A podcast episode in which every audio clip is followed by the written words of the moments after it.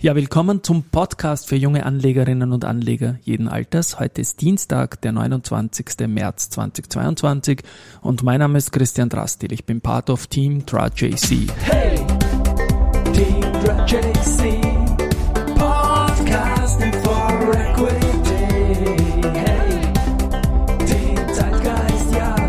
Ein Modethema, Modethema, Modethema. Ja, Modethema Börse. Heute schaut's gut aus am Vormittag. Wir stehen jetzt im ATXDR um 11.16 Uhr bei 6.760 Punkten. Das ist ein Plus von 1,8 Prozent zu gestern Schluss. Allerdings muss man dazu sagen, ist es relativ unverändert zu gestern Mittag, weil wir gestern am Nachmittag leider noch abgegeben haben, wieder die Kursgewinne, die wir vor 24 Stunden zu Mittag gestern gesehen hatten. Auf der Gewinnerseite finden sich heute erneut, wie gestern Vormittag, zunächst einmal die RBI mit knapp 6% plus, dann die OMV äh, mit knapp 4% plus und auch Capstraffic.com mit 4,2% plus und das war eigentlich die äh, Aktie des Tages gestern. Da ist ja die Nachricht gekommen, dass die Autoticket GmbH, das ist ein Gemeinschaftsunternehmen von Capstraffic.com und CTS Eventim, auch börsennotiert in Deutschland, äh, Entschädigungsansprüche in Höhe von rund 560 Millionen gegen die Bundesrepublik Deutschland geltend gemacht hat. Da geht es um, um die Mautgeschichte. Da hat das Schiedsgericht jetzt bestätigt, dass die Ansprüche ähm, und die entstandenen Kosten eigentlich bestehen. Ja, das, und jetzt in einer zweiten Runde geht es halt darum, wie hoch ist der Anspruch wirklich. Ähm, die Indikation ist da im Markt, hat für 16% plus gesorgt, hat in der Aktie von Kapsch dafür gesorgt, dass sie deutlich eben fast, äh, sie hat auch gestern an 800% von normalen Tagesumsätzen gehabt, das wollte ich sagen. Es war auch der größte Tagesgewinn, diese 16% seit dem 19.12.2018. Und ja, Kapsch ist bei der Gelegenheit auch über den Moving Average 200 gegangen nach 120 Tagen und ist jetzt hier to date wieder bei plus minus null. Jetzt wird es natürlich spannend, wie es weitergeht, wie lange das noch dauert. Es ist ganz klar, das Unternehmen kann dazu sicherlich nichts sagen. Da gibt's also gerade bei solchen großen Sachen und wenn Staaten involviert sind, geht sonst um, um Strafen und da ist einem Unternehmen sicherlich die sind da die Hände gebunden. Das Beispiel zeigt auch, dass es gut ist, dass, dass dieses Ding jetzt gewonnen wurden, wurde von CTM Eventim und von Capgemini. Denn ich erinnere an das, was ich in der Vorwoche gesagt habe, äh, was die Lenker von Wienerberger und Por gesagt haben, der Herr Heimo Scheuch und der, der Karl-Heinz Strauß. Die haben gesagt, Rechtssicherheit ist das Allerwichtigste, was man in Europa braucht. Da haben wir dringenden Aufholbedarf. Das Ganze haben sie gesagt in Ed Beyond, in dem Magazin von Palfinger. Gut, wieder ein Blick ähm, auf das Aktienturnier bei IRW-Preis, das ja nächste Woche startet und wo wir jetzt 20 Titel dabei haben in einem äh, Fight um, in einem Rennen, sagen wir so, um vier Plätze. Und virtuell sind momentan vorne die Kostat, die Frequentis, äh, die Knaus Dabat und auch die POR. Hier nochmal das Baustellensample von gestern. Heute ist es mal ruhig, dafür bin ich dankbar.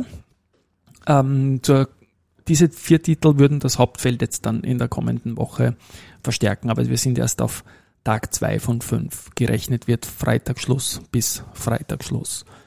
Genannt habe ich ganz vorne Kostat.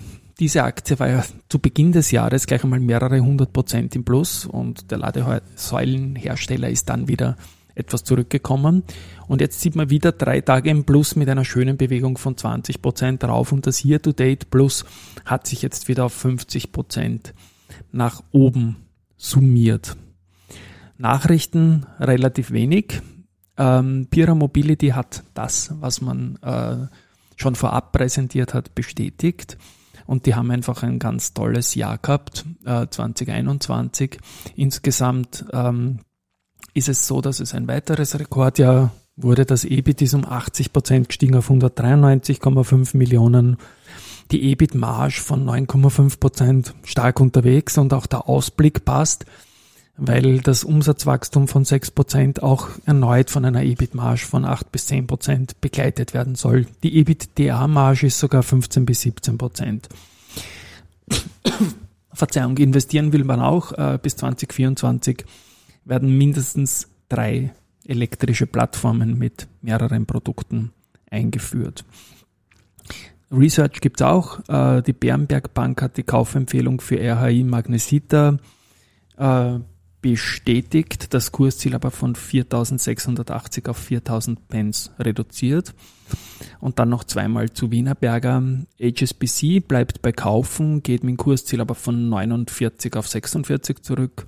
Und BNB Paribas Exan äh, bei der Wienerberger bleibt ebenfalls beim Outperform-Ranking. Rating und nimmt das Kursziel von 45 auf 39 Euro zurück. Ja, in der Schwester von diesem Podcast hier schon sehr, sehr oft erwähnt ist der österreichische Nachhaltigkeitspodcast. Äh, Gibt es einen neuen Beitrag äh, mit PwC und da spricht äh, mit den deutschen Kollegen vom Börsenradio diesmal die Agatha Kalandra. Sie ist Leiterin äh, des Consulting Industries Teams bei PwC Austria. Und ja, mit ihr werde ich symbolisch gesehen, also mit ihr im Kopfhörer, werde ich heute dann meinen Lauf genießen, freue mich drauf.